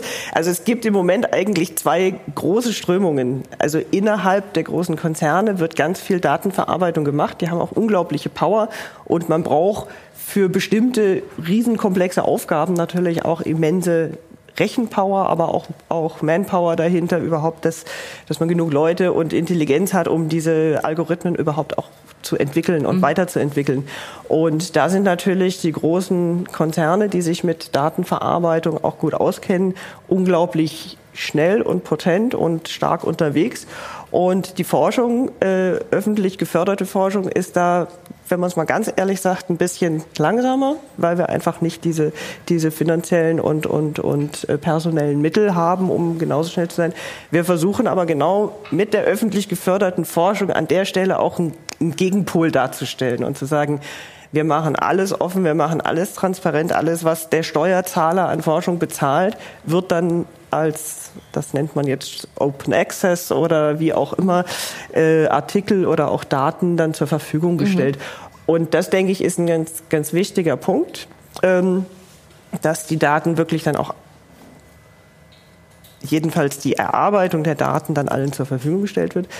Auf der anderen Seite, was wir machen, ist von der absoluten Grundlagenforschung angefangen im Labor bis zu Feldversuchen natürlich ein Bereich, der jetzt noch nicht direkt dann auf den landwirtschaftlichen Betrieb geht. Wir machen oft auch Versuche auf landwirtschaftlichen Betrieben, aber diese Anknüpfung unserer Ergebnisse, die müssten dann in der Regel wäre das so, dass wir dann äh, ein Modul daraus bauen, was dann zum Beispiel in der Software wie Tracker.com, aber auch in irgendeiner anderen äh, Betriebswirtschaft Software zum Beispiel eingebaut wird, äh, damit dann der Landwirt das wieder benutzen kann. Also wir als Forschungsinstitut brauchen da schon immer noch irgendwo eine ähm, ja, eine kommerzielle Zwischenstufe sozusagen, die das dann auch betreibt, serviciert und dem Landwirt dann das auch anbieten kann. Ähm, das, das ist aber, das ist aber, glaube ich, grundsätzlich so, dass es auch ein Bereich, wo es natürlich viele Startups gibt, was ganz toll ist, weil es die Sachen schnell und, und, und auch dynamisch äh, und auch ganz kreativ voranbringt. Bisschen der Haken bei vielen unterschiedlichen Startups ist, dass es, dass es das Bild noch bunter macht und äh, unter dem Schlagwort Kompatibilität die Sache dann manchmal sogar noch komplizierter wird. Ähm, es müsste mal das eine Startup geben, was dann mit allen kompatibel wäre. dann, dann Oder eine wäre Art Adapter. Oder eine Art Adapter, genau. Ähm, jetzt wissen wir seit gestern, Bayer darf Monsanto schlucken, sagt die US-Kartellrechtsbehörde, gibt so ein paar Auflagen. Und in den USA ist ja ganz gut zu besichtigen, wie Monsanto Bauern in die Abhängigkeit treibt, auch mit entsprechenden Services, an die dann alles weitere gekoppelt ist. Ähm, ich könnte mir gut vorstellen, Thomas, dass die Landwirte das nicht wollen, aber die müssten sich ja dann eigentlich ein Gegenmodell überlegen. Du hast gesagt, Cornelia, ihr arbeitet mit Open Access. Gibt es bei den Landwirten vielleicht sowas wie die Idee, äh, eine Datenkooperative, Genossenschaft, irgendeine Art von gemeinnützigem, transparentem Datensatz zu schaffen? Ich fange mal anders an. okay, äh, gerade, gerade Monsanto hat damals das, was alle kennen, das Glyphosat äh, erfunden oder zumindest hat Patent drauf. Hat ein Roundup Ready äh, hergestellt, das heißt Saatgut, was damit leben kann. Mhm. Überall, Gott sei Dank macht es Deutschland nicht, gibt es GVO, also die gentechnisch Veränderten, würden Roundup gehauen ohne Ende, also Glyphosat. Und das wird. Aber Monsanto kriegt damit Geld darf in Deutschland noch nicht äh, funktionieren. Aber in Deutschland sind, ist nicht nur Bayer jetzt dabei, es ist auch äh, BSF dabei, sag mal, die ganzen Chemiefirmen, die sagen, wir nehmen Saatgut und machen Patent auf unser Saatgut. Und dann haben wir keinen Einfluss mehr drauf. Wir sagen, jetzt fängt mir schon an, das Saatgut wegzunehmen. Bei den Daten kann ich sagen, brauche ich nicht, will ich nicht. Ich kann noch so erstmal leben. Aber beim Saatgut fängt es ja ganz anders an. Mhm. Warum sage ich, es, es, mehrere, wir müssen an mehreren Fronten kämpfen äh, gegen Aber so eine siehst Abhängigkeit. Du diese Frage der Die Daten Abhängig auch als eine Front? Ja, ja, na, dagegen kämpfen wir an. Ich habe ja keinen John Deere mehr auf dem Hof, weil John Deere meine Daten in Mannheim äh, nimmt und sagt, wir wissen, wo du bist mit deinem Traktor. Und wenn, wenn wir Probleme haben, wir haben Schlosser frei, dann können wir den Traktor stehen lassen. Sag mal übertrieben, jetzt ist, okay. soll keine Beschuldigung werden, aber. Aber was machst also was ist, was wäre, okay, du hast jetzt für dich privat eine Strategie und sagst schon, dir kommt mir nicht mehr auf den Hof. Mhm. Aber gibt es vielleicht auch die Idee, dass die Bauern untereinander sowas wie eine, wie eine Kooperative schaffen, in der sie ihre Daten horten, pflegen, für wissenschaftliche Zwecke freigeben zum Beispiel? Nee, das gibt's leider nicht. Na, dann nimm das doch mit von heute Abend, schenke ich euch. Danke. Ähm, wird, nicht, wird nicht umgesetzt. Ähm, nee, weil, wieso? Weil wir, wir also ich denke mir, ihr müsst ja. euch ja doch zusammenschließen, wie ihr wir euch in den Bauernverband ja. zusammenschließt. Ja, äh, aber da jede Datenschutzsache, äh, da muss ein Kreuz kommen, akzeptieren oder nicht akzeptieren. Und wenn ich ein Kreuz nicht setze, komme ich nicht weiter. Da brauche ich nicht weiter diskutieren. Da bin ich ein einfacher Bauer, dass ich sage, ich bin, wenn ich das nutze, muss ich die Datenschutzbestimmung der Firma akzeptieren. Und die muss ich auch vom Bayer akzeptieren. Aber ich muss mich dann freimachen, dass ich sage, ich kann auch ohne Bayer. Und da fängt es nicht mehr an. So, jetzt ist es leider 10 vor 8, sehe ich mit Entsetzen, obwohl ich noch äh, bestimmt 10 Fragen habe. Aber ihr habt vielleicht auch welche und da möchte ich mich ungern vordrängeln. Dann äh, bitte hier vorne. Und darf ich noch mal in den Raum fragen oder du kommst zu uns, wenn du magst? Magst du nicht, du sitzt Ich bleib so auch hier. okay. Ja, ich bin äh, Katrin von der Ökofeeding äh, Berlin GmbH. Wir beschäftigen uns gerade eben mit diesem Thema Digitalisierung in Richtung Qualifizierung von Landwirten. Und mich interessiert die Eingangsmoderation. Da wurde gesagt, gibt es denn neue Geschäftsmodelle, insbesondere auch für Landwirte, also ein Airbnb oder was weiß ich? Denn ich weiß also von Übersee, da gibt es ja dieses Business Farmers Network. Also gibt es was Vergleichbares hier? Was, äh, das geht ja in die Richtung, was du gesagt mhm. hast. Ne? Also Aber soweit ich weiß, ist dieses Business Farmers Network inzwischen auch wiederum aufgekauft von Google. Also das liegt auch nicht mehr in, der Hände der, in den Händen der Ja, Farmer. man muss ja auch nicht alles nachmachen, aber man kann ja schauen, wie man sich, denn es gibt ja gute Grundlagen hier in Deutschland mit den Genossenschaften und so, ne? Hm. Ähm, dass Die man gibt's da nicht mehr. Bitte? Die gibt's nicht mehr. Die Genossenschaften? Nee, die Genossenschaften gibt es nicht mehr. Die, die alten, die alten Reifeisen-Genossenschaften sind alle groß in, in einer Hand oder in mehreren Händen, immer denen, immer Münster. Äh, na, die, die, die, Modelle. Ja, die mal. Genossenschaften, so wie die alte Raiffeisen gedacht hat, die haben funktioniert. Äh, zum Beispiel Agrargenossenschaften, ist ja genau das Gleiche. Eine Agrargenossenschaft hat in den letzten 25 Jahren gut funktioniert. Heutzutage äh, sehen alle Geld und verkaufen. Und so macht das Google auch. Google hat das Geld und Google kauft wenn irgendjemand was hat bei Trecker.com, ich will jetzt nicht, wenn man einer kommt und sagt, hier, guck mal, ich lasse den Koffer stehen und irgendwann Trecker.com ist nicht mehr deins, sondern gehört uns, dann seid ihr auch natürlich auch irgendwo dem Geld erlegen und sagt, ist in Ordnung. Äh, kann man jetzt immer sagen, nein. Ich, ich muss sagen, kann ja, in meinem Betrieb genauso passieren. interessieren. Hast du angesetzt zu einem Ja oder zu einem Nein? Nein, also äh, grundsätzlich, also ich, ich würde gerne die Diskussion noch mal kurz auf ein, auf ein anderes Level Nein, Die Frage geben, steht jetzt im Raum, also die mit dem äh, Koffer voller Koffer Geld. Geld. Also am Ende, ich glaube, wenn ich ähm, irgendwann mal primär am Geld interessiert wäre, dann wäre ich wahrscheinlich McKinsey-Berater geworden. ja, äh, aber ein Startup hätte ich dann mit Sicherheit nicht gegründet. Ähm, aber es soll Startups geben, die mit diesem Nahziel, Fernziel, Mittelweitenziel Die soll es auch geben, das sind dann aber andere. Okay, gut, dann wolltest aber, du noch einen anderen Punkt Aber äh, ich, also ich, ich spüre so auch so ein bisschen in der Diskussion, dass natürlich auch äh, es als sehr schwierig gesehen wird, dass es da große Firmen gibt, die irgendwie, ähm, ich sage jetzt mal, Schindluder mit diesen ganzen Daten betreiben. Ja? Und ähm, äh, ich, ich bin auch davon überzeugt, dass es äh, das an, äh, an vielen Stellen gibt, aber ich halte es für sehr gefährlich, das zu verallgemeinern äh, weil das in, im Zweifel ähm, im Prinzip jeden, der irgendwas mit Datenverarbeitung macht, äh, in ein sehr schlechtes Licht stellt. Und äh, das ist im Zweifel aber gar nicht der Fall. Ähm, ganz, äh, ganz insbesondere, wenn wir daran denken, ähm, in welche Richtung diese Branche und auch sehr viele andere Branchen, wahrscheinlich alle anderen Branchen in der Zukunft gehen werden, dann werden alle enorm von Daten und äh, Datenverarbeitung und dem Wissen, das wir aus diesen Daten generieren, profitieren. Und äh, das, äh, das ist aus meiner Sicht ähm, ganz klar der, der Blickwinkel, äh, aus dem wir das Ganze betrachten sollten. Und dann kann man immer noch sehen, gibt es einzelne äh, du hast schon dir angesprochen, die das vielleicht eher in einem Eigeninteresse verfolgen, als das Ganze wirklich für den Landwirt nutzbar zu machen. Ähm, das wage ich jetzt nicht zu beurteilen, aber äh, ganz klar äh, werden durch sehr viele Firmen diese Daten, die bis dato einen großen, großen Datenfriedhof in vielen Stellen darstellen, überhaupt durch solche Softwarelösungen oder andere Möglichkeiten nutzbar gemacht für den Landwirt. Und ähm, das ist was, was glaube ich, ein ganz großer Teil unserer Zukunft ist. Und äh, du hattest eingangs auch eine Frage gestellt, äh, wie sehen wir eigentlich äh, diese Branche in Zukunft? Ähm, ich sehe die eben ganz klar unter dem Zeichen, dass wir diese Daten für uns nutzbar machen und dadurch am Ende, wenn man sich als Excel-Tabelle vorstellt, ein Landwirt kann vielleicht äh, 10, vielleicht 15, äh, jeder normale Mensch äh, an, an, an Datenfaktoren verarbeiten. Äh, für einen Computer ist es am Ende unerheblich, wie viele Spalten diese Tabelle hat.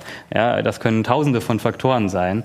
Und äh, am Ende dem Landwirt wirklich äh, sinnvolle, hilfreiche Entscheidungshilfen zur Seite stellen, damit er einen noch besseren Job machen kann, um am Ende äh, ja, unser Welt Welternährungsproblem anzugehen. Ähm, dann lass mich aber doch noch mal eins einwerfen und zwar ein Zitat. Äh, es spricht der Chef des US-Agrarmaschinenkonzerns Konzerns ähm, ACCO, ECHO, keine Ahnung, wie man ihn ausspricht. Wir werden in den nächsten Jahren erleben, dass sich die Branche vom Handwerk zum Fertigungsprozess wandelt. Also da ist die Industrialisierung auf jeden Fall eingepreist. Denn je größer ein Betrieb ist, desto, desto besser macht er das. Da scheint mir eine recht klare äh, Aussage oder Ansage drin zu stecken. Kleine Betriebe haben haben keine Chance. Die Großen können das in diesem Maßstab machen mit diesem Equipment. Würdet ihr sagen, ja, so ist es, mag man traurig finden, mag man gut finden, aber das ist Fakt? Würde ich ein klares Nein gegensetzen. Aha, weil? Also weil ich glaube, genau das ist ja die neue Entwicklung, die wir jetzt haben mit Automatisierung ähm, und mit dem Erfassen der Heterogenität, also der kleinräumigen Unterschieden, kommen wir ja in die Lage, ähm, mit kleineren Maschinen eventuell auch wirklich kleinere äh, Parzellen zum Beispiel wieder zu bearbeiten, ohne dass wir das ineffizienter tun mhm. müssen. Mhm. Aber also das muss sich ja der Besitzer dieses kleinen, dieser kleinen Fläche erstmal erlauben können, die Technik anzuschaffen, das Know-how, um die Daten zu checken. Das ist absolut, das ist absolut richtig und das ist auch jetzt keine Zukunftsvision für die nächsten fünf Jahre, sondern wirklich ein bisschen weiter vorausgedacht. Aber das, was wir da anstoßen im Moment und oder das, was, was da sozusagen anfängt am Horizont aufzuleuchten, das ist eben genau das, dass, dass wir die Skalierbarkeit umdrehen können und dass wir durch die Automatisierung die ja jetzt das Neue ist. Also die Elektronik ist nicht neu, sie mhm. haben wir schon lange, aber die, die, die, die Automatisierung, die jetzt da reinkommt, da können wir wirklich in kleineren Einheiten effizienter werden, genauso wie es übrigens die ganze Produkt Produktionsindustrie ja jetzt auch gerade macht. Schlagwort Industrie 4.0, mhm. das ist ja genau das, dass wir nicht mehr Massenprodukte machen müssen, sondern wir haben so durchautomatisiert, dass wir quasi individuelle Produkte zum gleichen Preis und der gleichen Effektivität herstellen können, wie Massenproduktion. Und wenn wir das sozusagen übersetzen in die Landwirtschaft, dann heißt das, dass wir auf der kleinen Fläche genauso effektiv arbeiten können, weil wir genau wissen, wie geht es der kleinen Fläche, was hat der Boden für eine Fruchtbarkeit, wie viele Körner können da wirklich ernährt werden. Und wir können ganz gezielt dort anfangen, das so zu bearbeiten. Und wenn da nicht mehr der, der eine Landwirt den ganzen Tag auf dem Traktor sitzt und mit 36 Meter Arbeitsbreite darüber arbeiten muss, sondern das mit kleineren Einheiten gemacht werden kann, dann kann es wirklich effektiv werden in ganz kleinem Maßstab. Und der Landwirt kauft sich dann drei kleine Maschinen und die sind auch nicht teurer. Und die braucht er zum Beispiel nicht auf einmal kaufen, die kann er nacheinander kaufen. Und wenn eine ausfällt, muss er nur eine ersetzen und nicht gleich die ganz große. Stimmt ihr zu? Also ähm, ist die Digitalisierung sowas wie das Todesurteil für kleinere Betriebe oder sagt ihr, nee, Cornelia hat recht, für die mhm. ist da eine ganz neue Chance drin, für die kleineren? Also äh, ich, ich sehe es gemischt. Also ich sehe tatsächlich auch, dass die Digitalisierung dabei sehr hilft. Äh, allem voran, weil, äh, weil sie die Dinge am Ende einfacher macht, weil äh, auch ein kleiner Betrieb dadurch die Möglichkeit hat, ähm, beispielsweise eine Stoffstrombilanz zu bewältigen, die einfach äh, ja enorm viel ähm, viel an Arbeit erfordert, wenn man das alles manuell machen würde. Oder Gleichzeitig sich den Dienst einkauft dann. Ja, richtig. Aber die Möglichkeit besteht dann erstmalig. Mhm. Und ähm, gleichzeitig gibt es aber auch ganz klar die, ähm, ja, wir leben in einer Marktwirtschaft. Äh, und in der Marktwirtschaft ist es nun mal so, dass die, die Konkurrenz den Preis bestimmt. Und es gibt viele Betriebe, gerade größere Betriebe, die dann auch entsprechende Effizienz- und Produktivitätsgewinne an den Tag legen. Ähm, das kann man nicht verneinen, das ist so. Und äh, wir hatten es vorhin, äh, Stillstand ist Rückstand, was das angeht. Also ähm, auch als Landwirt, ähm, das kenne ich von vielen äh, Betrieben, die sagen, ich muss mich jedes Jahr weiterentwickeln, ich muss jedes Jahr schauen, wie kann ich besser werden. Weil wenn ich das nicht tue, dann weiß ich, meine Tage oder Jahre sind gezählt. Wie siehst du das, Thomas, diese Diskussion, äh, dieses Wachsen oder Weichen im Kontext der Digitalisierung? Nimmst du das, was wir hier bereden, eher als Bedrohung wahr oder dann doch auf lange Sicht, auf mittlere Sicht eher als Chance für kleinere und mittlere Betriebe? Ja, das ist ja die Frage, der äh, Satz stand ja nirgendwo, was ist nachher ein großer Betrieb? Äh, äh, erkläre ich nur, wir haben 1990 angefangen, haben wir sagen wir 150 Hektar insgesamt bewirtschaften können. Dann ernährte meine Familie öd. Meine Frau hat Arbeit, muss ich sagen, ich muss nicht die ganze Familie ernähren, die Hälfte mhm. reicht und funktioniert. Mhm. Äh, jetzt sind wir auf 400 und sagen, Mensch, ich habe einen Angestellten. Früher hatten wir bei 150, hatte Vater drin, ich drin und noch Angestellten. Mhm. Äh, man minimiert schon und man muss nur nachher sehen, dass was bei rumkommt. Und ich sehe mich eigentlich als mittleren Betrieb und mit Erfolg auch so, dass ich sage, ich könnte meinen Kindern oder zumindest in der nächsten Generation immer noch empfehlen, den Betrieb weiterzuführen. Mhm. Äh, was danach kommt, welche politischen Rahmenbedingungen gemacht werden, was uns das Leben überhaupt nur schwer macht, da weiß ich nicht, wo es hingeht. Aber Digitalisierung hilft uns, um Arbeit zu erleichtern, um mal den Kopf frei zu kriegen. Ich muss nicht am Lenkrad sitzen und nur so fahren. Ich kann auf den Knopf drücken und wenn der Knopf äh, mir grün anzeigt, äh, Gott sei Dank muss ich den noch drücken komplett automatisierte Technik äh, gibt es nicht. Die macht Berufsgenossenschaft einen Strich durch die Rechnung, weil es ist auf einmal, wenn ein Kind über den Acker rennt und meint, sein Vater sitzt im Traktor und dann überfährt der Auto automatische Traktor und der Vater sitzt zu Hause und wartet auf seinen Sohn. Das braucht man auch nicht. So. Darum, aber. Okay, jetzt würde ich euch gerne noch mal fragen. Da sehe ich eine erhobene Hand. Gibt es weitere äh, Hände und Fragen? Dann stell du doch bitte deine. Hallo, ich bin Jörg, ähm, bin Rechtsanwalt im Bereich Datenschutz und ähm, habe mich äh, gefragt, ähm, ob dieses, dieses Problem und der Konflikt einfach nicht mit Anonymisierung und Pseudonymisierung äh, zu lösen ist, weil du sagst einerseits, du willst nicht, dass äh, John Deere weiß, äh, wo du mit dem Trecker rumfährst, aber andererseits ist es auch so, dass genau die Daten, die produziert werden, ähm, uns nachher auch helfen, verbesserte Qualität zu haben und vielleicht ein verbesserten Ertrag und für dich auch Zeit äh, irgendwie dabei rausspringt. Kann man das nicht irgendwie so lösen? Oder wird das nicht so gemacht? John Deere hat eine, eine, Software eingebaut, dass sie sagen, wir wissen, wo, mit dem, wo du mit deinem Traktor bist. Wenn er uns was anzeigt, können wir darauf eingreifen und machen und tun. Ich sage, die Technik habe ich bezahlt. Also sollte du meine sein. Und wenn ich sage, ihr könnt die Daten haben, dann könnt ihr sie haben. Aber nicht, dass die mir sagen, den Traktor kannst du kriegen, aber die Daten sind unsere. Und darüber stolper ich. Der äh, hilft alles, gar keine Frage. Würde ich auch sofort unterschreiben. Aber das Akzeptieren, das Kreuz das Akzeptieren unten, das musste ich setzen oder sollte ich setzen. Und da habe ich gesagt, mach ich nicht. Wenn er mir dann einfach danach sagt, du kannst ja, wir können deine Daten nutzen, wie sieht's denn aus? Und ich aber trotzdem noch Einfluss nehmen können und sagen, mhm. die Daten nutzt du jetzt erstmal nicht. Das ist bei Trecker.com genauso. Er hat auch gesehen, mein Angestellter, war auch so eine Aktion, hat einen Angestellten gefragt, ich sage so, du kriegst ein schönes äh, Handy, da kriegst du deine, deine Daten, was du machst, für das Flügende eins und für das tippst du ein. Wie, dann siehst du abends, was ich den ganzen Tag gemacht habe? Ich sage, ja, das sehe ich. Ich weiß, ich kann zwar hochrechnen, dass ich sage, pass auf, der fliegt mit 8 kmh, hat 3 Meter, schafft 2,2 Hektar in der Stunde, dann weiß ich, abends sind 22 Hektar fertig. Weil nach 10 Stunden, länger darf er nicht arbeiten, sind 22 fertig. Und manchmal unterhält sich Menschen nachts noch bei und dann 30 Hektar nächsten Tag fertig. Aber funktioniert. Und Trecker.com nimmt mir dann die Arbeitszeit äh, recht dann auch weg, dass ich nach zehn Stunden muss dann abstellen. Auch darauf wirst du hingewiesen. Ja. nee, da fängt es ja an. Da fängt's ja. an. Man muss, und das ist ja, was Cornelia gesagt hat, in der Ernte sind wir wirklich äh, bemüht, ja. bei gutem Wetter äh, die Ernte reinzufahren. Und dann ist manchmal bei zehn Stunden nicht Schluss. Dann müssen wir fünf Minuten länger arbeiten. Und ja, die kann ich nach zehn Stunden nach Hause schicken.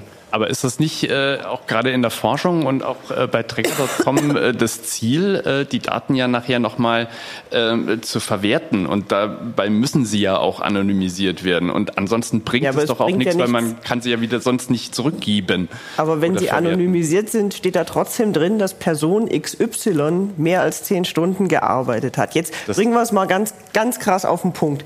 Und dann kommt der Controletti und sagt, du kriegst jetzt ein Bußgeld, weil deine Mitarbeiter Mitarbeiter länger als zehn Stunden gearbeitet haben. Das dürfen die nämlich gar nicht. Arbeitsschutzgesetz. Geht nicht. So, also ich, ich bin auch eventuell nicht daran interessiert, machen wir das mal an diesem einen banalen Beispiel fest, dass alle meine Daten vollkommen, auch wenn sie anonymisiert sind, öffentlich für jeden zugänglich sind. Es gibt Sachen, da will ich einfach auch mal drei gerade sein lassen und irgendwie Augen zu und durch machen.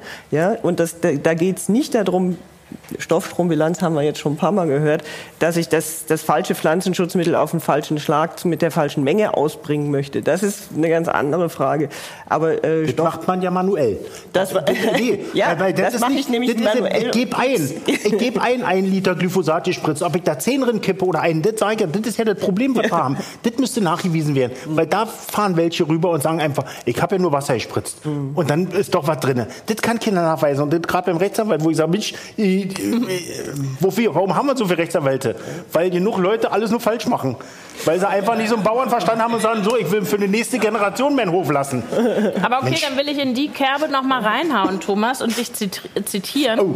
Du hast äh, nämlich äh, für deinen Bauernbund Brandenburg die Forschungsministerin vor so ziemlich genau einem Jahr ziemlich scharf kritisiert. Oh. Die hat gesagt, es braucht Digitalisierung, um alles zusammenzubringen, um es zu analysieren und optimal zu steuern. Ne? Das ist so der eine Pol. Bauernbund sagt, nee, mach mal halblang, da befürchten wir staatliche Kontrolle und Gängelung. Und dann fand ich ein sehr schönes Zitat von dir im Tagesspiegel, April vergangenen Jahres. Wie ich zu meinen Produktionsergebnissen komme, geht niemanden etwas an, schon gar nicht den Staat. Wo ich so denke, och, der gläserne Landwirt. Ich wünsche mir den gläsernen MDB. Ich fände es auch ganz gut, wenn ich den gläsernen Landwirt hätte und genau wüsste, was hat der wann in welchen Mengen ausgebracht und, und wie ist dieses Erzeugnis, das ich am Ende vertilge, produziert. Ja, äh, das ist richtig. Aber die Sache, was wir gerade hatten, wie viel mache ich rein? Äh, kann ich mit weniger Pflanzenschutz, gehe ich auf meinen Acker, gucke wirklich nach, was ist. Äh, ich war einer der ersten, der gesagt hat, Glyphosat gehört nicht auf eine Pflanze, die wir essen wollen. Die Indikation war so, man durfte das bis vor ein paar Jahren noch. Die großen Betriebe, die großen industriellen Betriebe, die haben gesagt, so, die Mähdrescher Kolonne kommt, wir müssen zehn Tage vorher mit der Spritze alles abjauchen mit Glyphosat, weil wir es dann besser ernten können. Mhm. Das ist der Knackpunkt gewesen. Haben wir gesagt, als Bauernbund, warum könnt ihr sowas zulassen? Monsanto hat gesagt, Zulassung ist da, fertig aus. Äh, da fängt es ja an. Also würdest du dir dann schon den gläsernen Landwirt, den gläsernen Landwirt wünschen, möchte ich, aber nur für die großen Betriebe? Nein, nein, den gläsernen Landwirt brauchen wir. Aber trotzdem sollte jeder dem, äh, dem Bauern auch vertrauen, dass er sagt, pass mal auf, ihr macht es doch vernünftig. Ich möchte wirklich für die nächste Generation, ich setze Fasane, Rebhühner aus, dass ich sage, oh, wir haben wieder einen Hasen jetzt hier noch da. Sicherlich, was hat mein Nachbar jetzt, der musste den Hasen verjagen von seiner Tabakplantage, weil, weil der Hase so gerne den Tabak frisst. Hat er gesagt, warum haben wir so viele Hasen? Ich sage, lass die Hasen doch mal. Seit 25 Jahren haben wir Hasen, im, im, bei, zumindest bei uns in der Gegend. Okay, also wir halten mal fest fürs Protokoll jede Menge offene Fragen in puncto Daten, Datenbesitz, Datennutzen und auch adäquate Aufbereitung. Ähm, ich würde jetzt äh, aber gerne euch noch mal fragen, ob ihr weitere Fragen habt. Ob jetzt hier auf den letzten Metern mit einem Hechtsprung noch einer nach vorne kommt, sich auf den Stuhl setzt. Oder was einfach wissen möchte.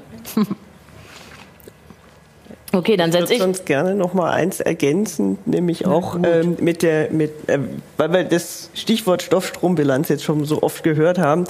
Das heißt wirklich, am Tor wird geguckt, was geht rein, was geht raus. Also ähm, Düngermenge kann man schön dran festmachen. Ich kaufe zig Tonnen Dünger ein. Ich habe so und so viel Fläche. Äh, das wird dann, wie gesagt, von, von Hand noch eingegeben, wo welche Menge Dünger ausgebracht wird. Und dann wird geguckt, was habe ich für einen Ertrag geerntet. Das heißt, was geht dann wieder raus vom Hof. Und äh, die Agrarwissenschaft hat Modelle, äh, mit denen man berechnen kann, so und so viel Ertrag einer Pflanze entzieht dem Boden so und so viel Nährstoffe. Ich, das heißt, ich kann dann wirklich wieder nachrechnen, mhm. was habe ich reingebracht, was habe ich rausgebracht und ist, ist die Bilanz im Boden sozusagen auf Null aufgegangen oder ist noch was übrig geblieben, was dann versickern kann oder ähnliche Schäden machen kann? Oder habe ich zu viel entnommen, sodass ich den Boden sozusagen anfange auszulaugen? Also darum geht's bei der Stoffstrombilanz. Eine, eine sehr detaillierte Analyse, ähm, die wirklich wichtig ist und die heute schon gemacht wird viel mehr Gläsernheit sozusagen brauche ich eigentlich nicht. Wenn ich als Verbraucher wissen will, wirtschaftet der Betrieb vernünftig oder nicht. Ob der das auf den Quadratmeter oder den Quadratmeter gemacht hat, klar, mich als Wissenschaftler, mich fast fasziniert das und ich möchte es genau wissen. Aber als, als äh, Verbraucher kann ich da sehr genau dran ablesen, ob das ein Betrieb ist, der vernünftig arbeitet oder nicht. Ähm, das ist, und das ist heute ja schon, schon ja. Da hätte ich nämlich einen Satz zu. Ja. Äh, ich liebe Geld. Ja. Und ich gebe nicht, ich geb nicht Geld aus, dass der Dünger auf dem, im Boden bleibt oder vielleicht im Grundwasser geht. Ja. Das fällt mir nur dazu ein.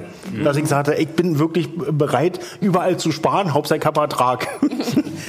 nee, genau. Äh, kann man auf eine einfache Basis. Das ist mir gerade eingefallen, wo ich gesagt habe, eigentlich, äh, ich kenne keinen Landwirt, der sagt, wisst ihr was, Dünger ruf, Dünger ruf, kostet ja Geld, oh, wir haben ihn noch. Nee, wir haben auch nicht genug. Ich das, muss, ich habe dann das wirklich... Versteht sicherlich jeder, dennoch gibt es ein Problem mit Überdüngung und Krempel, ja, aber, der im aber Trinkwasser mit, landet und da nicht Ja, aber das ist ja, Überdüngung ist wirklich zu 90 Prozent Viehbetriebe, die zu viel Tiere auf dem Hektar haben. Warum fahren die von Oldenburg und Osnabrück ihren Plörre nach, nach Brandenburg und geben nur Geld aus, dass wir den Dunk von denen abnehmen? Ich sage, ist doch bescheuert. Okay, Thema für einen weiteren ja. digitalen Salon. Dann machen wir irgendwie Hühnerstall 4.0 oder Jauchegrube 4.0. Ähm, dann können wir das alles noch äh, abarbeiten. Ich würde aber jetzt trotzdem gerne von euch äh, so im Schweinsgalopp jetzt einfach mal hören, wenn ich als Bäuerin mit einem kleinen Betrieb sage, nochmal meine Frage von vorhin in anderem Gewand, digitalisiert ihr mal schön alles ohne mich, ich bin da nicht dabei. Gibt es meinen Hof in zehn Jahren noch oder nicht? Einfach ja, nein, vielleicht würde mir reichen. Ja, nein, vielleicht. Ja, also äh, eins davon, nicht, nicht alles auf einmal, das wäre verwirrend. Nein wenn, nein, wenn einer so naiv rangeht, gibt es den Bauernhof nicht mehr. Wenn er sagt, mach mal erstmal alles und egal was das kostet. Äh, nee, nee, also ich wenn ich sage, macht ihr das mal ohne mich, wenn ich sage, ich bin nicht dabei, gibt es dann meinen Hof in zehn Jahren noch oder nicht? Bin ich gezwungen zu digitalisieren oder habe ich die freie Wahl? Ähm, Keiner ist gezwungen. Also ich, ich würde sagen, ähm, das ist ja so ein Thema in der Landwirtschaft, ähm, dass die Branche, glaube ich, an vielen Stellen schnell ist, was Innovation angeht, aber an anderen Stellen wiederum nicht, weil ähm, der, der Leidensdruck an vielen Stellen nicht groß genug ist. Wenn man sich vorstellt, ein kleiner Betrieb, sagen wir mal 50 oder 100 Hektar, ähm, der wirtschaftet im Zweifel äh, gar nicht positiv und ähm, dennoch äh, kann der über, über Jahre, vielleicht äh, 10 Jahre, vielleicht 15 Jahre bestehen, ohne äh, jedes Jahr überhaupt irgendeinen Gewinn einzufahren, äh, weil er einfach am Ende des Jahres jetzt mal in die Tonne gesprochen sagt, äh, naja, dann nehme ich halt mal wieder 10 Hektar, verkaufe die, die, die, die, die, Preise pro Hektar sind enorm in die Höhe geschossen. Und ähm, naja, und dann pachte ich mir die vielleicht sogar wieder zurück und dann geht's weiter. Und das heißt, obwohl der quasi Stillstand hat und sich nicht weiterentwickelt im Vergleich zu allen anderen drumherum, hält er das aus.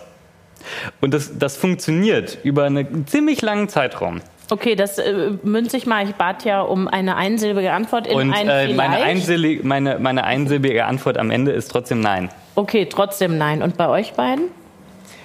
Also ich würde sagen, äh, ich kriege das auch nicht mit Ja und Nein beantwortet, weil wenn es nur um Digitalisierung geht, ja, warum nicht? Dann kann er trotzdem da sein. Äh, Aber wenn es um Innovation geht, dann würde ich auch ein klares Nein machen. Zweimal nein? Nein. ist Nein, dreimal nein. Einhelliger äh, Beschluss des Waisenrates, das wird nix. Dann hätte ich äh, gern noch mal eure Tipps zum Schluss, wenn ähm, wir uns heute Abend noch tiefer ins Thema reinbohren wollen. Ähm, was sollen wir uns angucken? Vielleicht auf dem Feld, vielleicht äh, im Netz? Welche Empfehlungen habt ihr? Welche Clips? Wo sollen wir mal hingucken? Also ich würde tatsächlich allem voran keine Clips empfehlen, sondern äh, wirklich mal bei Thomas und Konsorten äh, vorbeifahren. Die sind im Zweifel auch sehr nett, wenn man sie lieb fragt und nicht in ihre Höfe einbricht und, äh, da, und, und einfach mal fragen, wie, ähm, wie ihr Bauernhof funktioniert und die erklären dir das auch ganz, äh, ganz freundlich. Und äh, wenn man da auch Detailfragen hat, dann wird man im Zweifel eher schlauer, als wenn man sich irgendwo in irgendwelchen Blogs anliest. Okay, also Oldschool, Face-to-Face. Jetzt hätte ich natürlich von euch gerne noch Hinweise auf irgendwas, was wir heute Abend schnell in der U-Bahn oder zu Hause uns noch angucken können. Gibt es da irgendwas? Nee. Nein. Wir Ich sollen alle zu dir kommen und dich von der Arbeit abhalten nee, und mit jeder. Hof ist individuell. Man kann nie sehen, so einen Hof, wie wir den zu Hause haben, den gibt es nirgendwo anders, so wie er ist. Und jeder hat andere Voraussetzungen, jeder hat, also Voraussetzungen heißt vom, vom Boden, von der Technik und weiß ich was. Innovativ sind wir als Landwirte immer, dass wir sagen, oh ja, wir probieren aus. Warum setze ich ein neues Saatgut jedes Jahr was ein und probiere? Mensch, wie geht das, wie geht das? Und äh, man muss aber Ende des Jahres sehen, wie viel Geld ist noch übrig von dem, was ich investiert habe. Hat sich der Hektar gerechnet, den ich mal als Probe angebaut habe, so wie dies Jahr mal Okay, aber was gucken Aber wir uns jetzt heute Abend nochmal an? Geht nicht. Geht nicht. Geht nicht. Dann höchstens Bauer, Ur- Urlaub auf dem Bauernhof, aber dann nicht auf dem Bauernhof, wo man Urlaub machen kann, sondern einfach vorbeifahren und sagen, man hält an, nee, man hält an, wenn man am Wochenende irgendwo in der- Landschaft ist, hält an und spricht mit dem Landwirt und nicht, ey, wo musst du hier schon wieder spritzen, sondern einfach, Mensch, wie sieht's denn aus, äh, was machst du denn jetzt gerade da? Wie oft wurden schon welche runtergeholt am Wochenende? Warum fahren die Mähdroscher am Sonntag? Ähm, weil Ernte ist. Na, aber Sonntag darf doch keiner arbeiten. Boah, da fängt es ja schon an. Das Verständnis dafür, das Verständnis dafür, dass wir mal Sonntag arbeiten müssen. Das mal am Wochenende, wenn, sagen wir mal, ein Berliner rausfährt und Picknick machen will am Feldrand und immer, oh, jetzt stobt der Bauer hier schon wieder lang. Wir machen es auch nicht, weil wir den ärgern wollen, weil der der, auf der Decke liegt. Da, Ich würde auch lieber am Strand liegen und sagen, Mensch, ich setze mir mal hin und Beine hoch. Okay, Cornelia, dann bist du jetzt die Letzte, die uns noch einen Tipp geben kann. Irgendwas, was wir heute Abend machen können, ohne rauszufahren ähm, nach Wusterhausen an der Dosse und Thomas von der Arbeit abzuhalten. Das ist jetzt schwierig, weil es gibt, weil, weil, weil au, außer dem realen Leben gibt es eigentlich nichts, was einem das wirklich nahe bringt. Aber ähm, man kann natürlich das äh, Netz rauf und runter gucken und auch es gibt schöne äh, Erklärungsvideos bei YouTube. Ich habe jetzt aber tatsächlich keine, ähm, keine äh, wie heißen die so schön, Links abgespeichert äh, im Kopf. Aber da kann man natürlich über Precision Agriculture oder Digital Farming oder was man als Schlagworte so eingeben möchte, ähm, kann man einfach mal sich ein bisschen quer durchs Netz suchen und ähm, da findet man tatsächlich auch schöne interessante und auch manchmal lustige Clips. Okay, dann gebe ich euch aber noch einen Tipp, ähm, obwohl ich das selber mir noch nicht angehört habe. Ich habe gestern erst mit einem Landwirt gesprochen aus dem Landkreis Oder-Spree. In dessen Brust schlagen zwei Herzen. Einerseits ist er eben Landwirt, zum anderen ist er sowas wie ein Investmentberater in dem angesprochenen AgTech-Bereich, der ja sowieso, wir haben es ja gerade auch nochmal gehört, strotzt vor fancy Begriffen. Und der hat mir einen Podcast empfohlen, Sourcing Matters, kommt von einem Amerikaner, Aaron Niederhelman. Äh, Habe ich selber noch nicht gehört, aber vielleicht habt ihr Bock. Das zumindest kann man heute Abend machen. Äh, Urlaub auf dem Bauernhof möchte ich mich aber anschließen, kann ich auch empfehlen. Kühe streicheln, mit dem Bauern reden und gucken, welche Arbeit da so drin steckt tatsächlich. So, und dann äh, noch ein Werbehinweis in eigener Sache. Der digitale Salon ist ja neuerdings immer sowas wie der krönende Abschluss der digitalen Safari. Da bohren wir vier Folgen lang in das Thema rein eben jetzt in, in das Aktuelle. Und diese Podcasts werden nach und nach veröffentlicht auf audible.de. Da findet ihr dann in den nächsten Wochen den digitalen Salon, aber vorher zum Beispiel das Gespräch, das ich mit Cornelia schon geführt habe in ihrer Versuchshalle in Potsdam und das Gespräch mit dem Landwirt, den ich eben gestern getroffen habe. Und dann sehen wir uns bitte am 27.06. wieder und reden unter der Überschrift, äh, sehr niedlich, wer hat an der Uhr gedreht? Die Frage ist, gewinnen wir durch Apps mehr Zeit oder verlieren wir uns vor lauter Optimierung? Ich musste schon kurz dran denken, als ihr diese Gedenkminuten beschrieben habt, äh, wo man einfach nochmal Om in sich ertönen lassen kann, bis irgendwas funktioniert. Euch äh, danke ich äh, fürs Kommen und Diskutieren und für den langen Anfahrtsweg und euch danke ich fürs Kommen und fürs Zuhören und fürs Fragen stellen und äh, besucht uns gerne bald wieder. Schönen Abend.